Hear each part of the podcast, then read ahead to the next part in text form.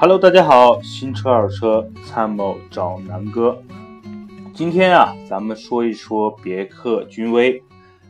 为了什么呢？因为南哥第一期录的这个音频啊，就是别克君威。当时南哥对新君威的上市有几大顾虑。那今天看了一个这个新君威的发布的价格，我觉得跟南哥之前基本上都被我言中了啊。那咱们今天就说说这个君威到底值不值得买？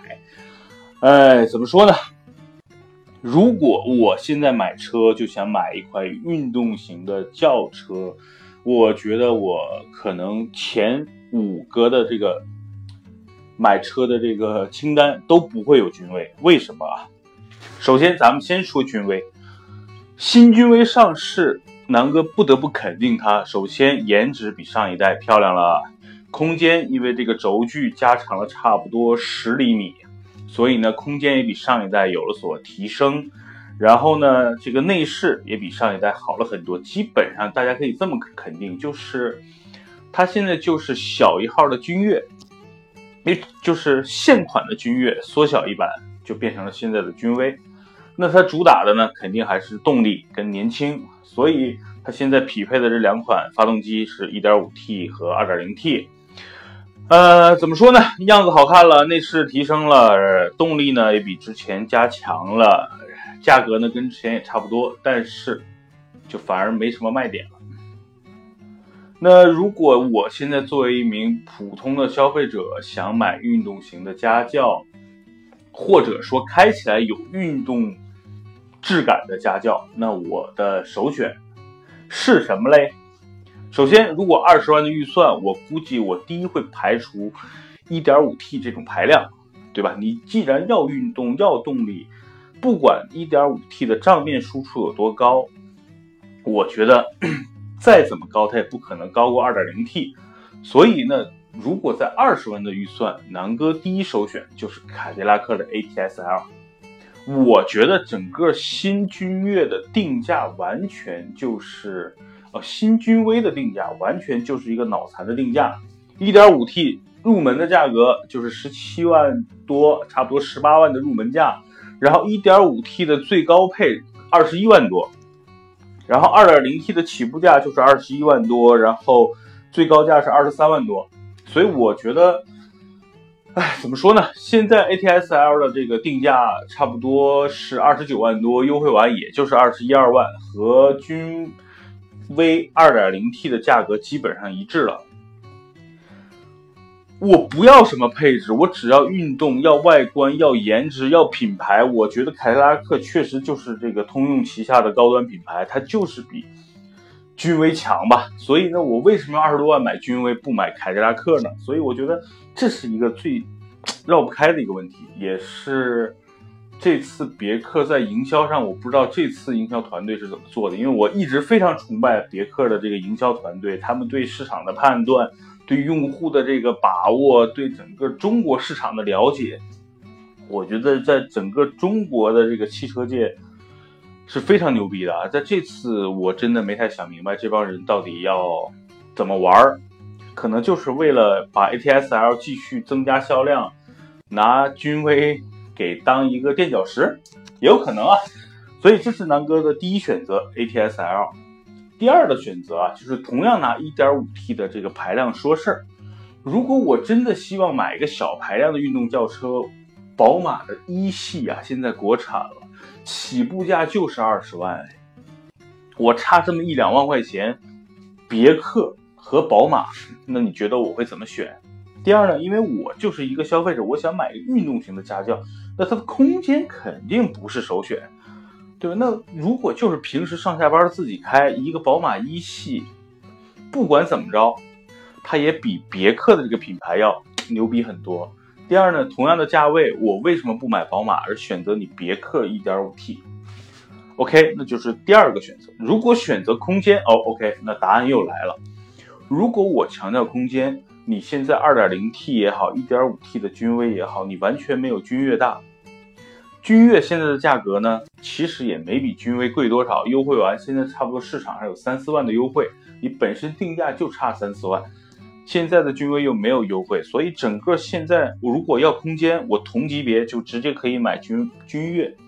我跨级，昨天南哥刚讲完迈腾、帕萨特、雅阁、凯美瑞，这些在空间上其实都比君越要比君威要有优势啊。所以呢，我觉得在这个空间，在这个价位，同样的这个定位里边，我觉得整个君威又没有什么所谓的呃选择性可讲。OK，那咱们再说运动，同样的价位，如果强调运动，其实在普通品牌里边，可能就是日系的这个马自达了。马自达从第一代车型马自达六开始，在国内强调的就是运动，强调的它的运动底盘、运动基因、重重的这个这个概念，对吧？然后呢，就是要再强调它自然吸气的这个创驰蓝天的技术。所以呢，大家再看一下定价。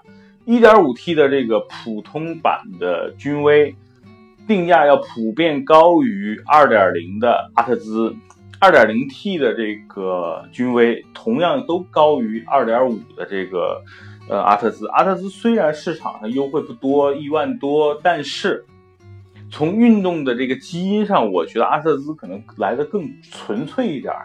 毕竟人人家自称是这个日本的宝马嘛。对吧？所以在运动的这个基因里边，可能，可能如果我就是为了运动，我很纠结是到底是在阿特兹这么选呢，还是在君威这么里边选呢？我觉得这也是在一个整个在运动里边，君威也没有所谓的这个特别核心的这种，嗯，怎么说呢？核心的亮点。所以呢，我觉得这次君威无论是从，比如说从价格上、从动力上、从品牌上，再到运动上，在各个层面，它都都被这个所谓的直接竞争对手打死。有的都是这个自家的这个这个这个车型，比如说 ATS-L 和自和同同级别的自自家的君越。所以我觉得这次君威一上来先被自己人弄死，然后又被直接竞争对手给掐死。我非常不看好君威这一年，就是上市到现从现在开始一直到今年年底的整个的一个势头，我觉得会非常难过。然后市场的销售呢，应该不会特别好。当然，也有这个别克也积累了这么多年多年的这个别克的粉丝，他一定也会有一些人就就认这个牌子，认这个车型，他一定也会卖。但是我是觉得，在整个市场上反应应该不会特别好。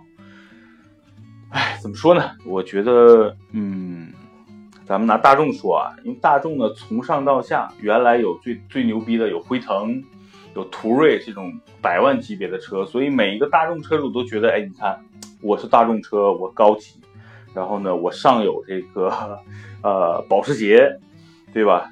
又有奥迪，又有这个。呃，所谓的辉腾，所以我你别看我现在开着一辆这个宝来也好，捷达也好，我这个车比较高级。那再再咱们再想想这个所谓的宝马车主，那宝马车主再便宜也好，或者是我这个车配置再低也好，我一系二十万出头，我也是宝马。咱们是最纯这个最纯粹的运动基因。然后呢，一点五 T，然后我的价格二十万，你的一点五 T 也是二十万。虽然你可能配置比我高，但是我不在乎那些。我要配置，我干嘛买买你们呀，对吧？那我要我真的如果要配置，我买个国产的车，我买个韩系的车，配置不是更高吗？所以呢，这又是整个在这个消费心，就是消费者心目中的一个一个缺点。那咱们再谈谈这个别克。别克品牌在中国实际上它没有所谓的特别牛逼的车。现在的轿车君越到头了，对吧？就是三十万这个级别，其实最后优惠完，市场上主要热卖的还是二十万出头的这种这种君越。再往上没了，有个昂科雷，那进口这么多年，我估计一个月在全国的销量应该是十位数。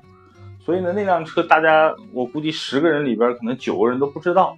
所以别克在中国实际上是以，嗯，中等价位或者是入门车卖的比较多。然后呢，雪佛兰呢在美国很牛逼，在中国呢比别克还惨。所以呢，凯迪拉克呢这两年势头刚上来，但是我觉得怎么说呢？ATS L 的整个的性价比肯定是要优于这个君威的。唉。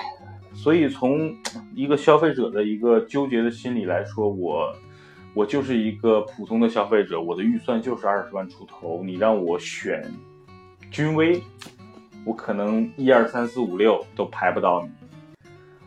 唉，如果我是个宝马的这个所谓的潜在客户，我是三十万的预算，那我拉五个清单，我也选不到君威，所以哎呀，真的很尴尬，很尴尬。好吧，那这一期呢，南哥就从自己的角度去考虑了一下君威，也为了纪念南哥第一期讲君威到现在，嗯，差不多两个月的时间，也非常感谢所有喜欢南哥音频，然后每期坚持听，经常呃在评论和微信跟南哥互动的这些好朋友，真的真的感谢你们。南哥呢，其实又不不拿任何品牌商的充值。就是纯粹的个人爱好，然后把自己对车的理解分享给大家，然后，呃，这两个月以来，有很多朋友听了南哥的音频，最后决定买了，比如说欧蓝德也好，还是其他车型也好，非常非常感谢朋友们的认可。希望南哥以后能把节目做得更加生动、更加有趣、更加保持中立的这个观点，呃。总之，南哥会把自己对汽车的热爱转化成自己的思想，然后分享给所有的听众，好吧？那谢谢大家对南哥的支持。然后收听完这期节目，如果有任何疑问，老规矩，在下边评论、点赞、加南哥的微信幺六九幺八幺六六，南哥的新浪微博郑楠楠，好吧？祝大家晚安，周末愉快，再见。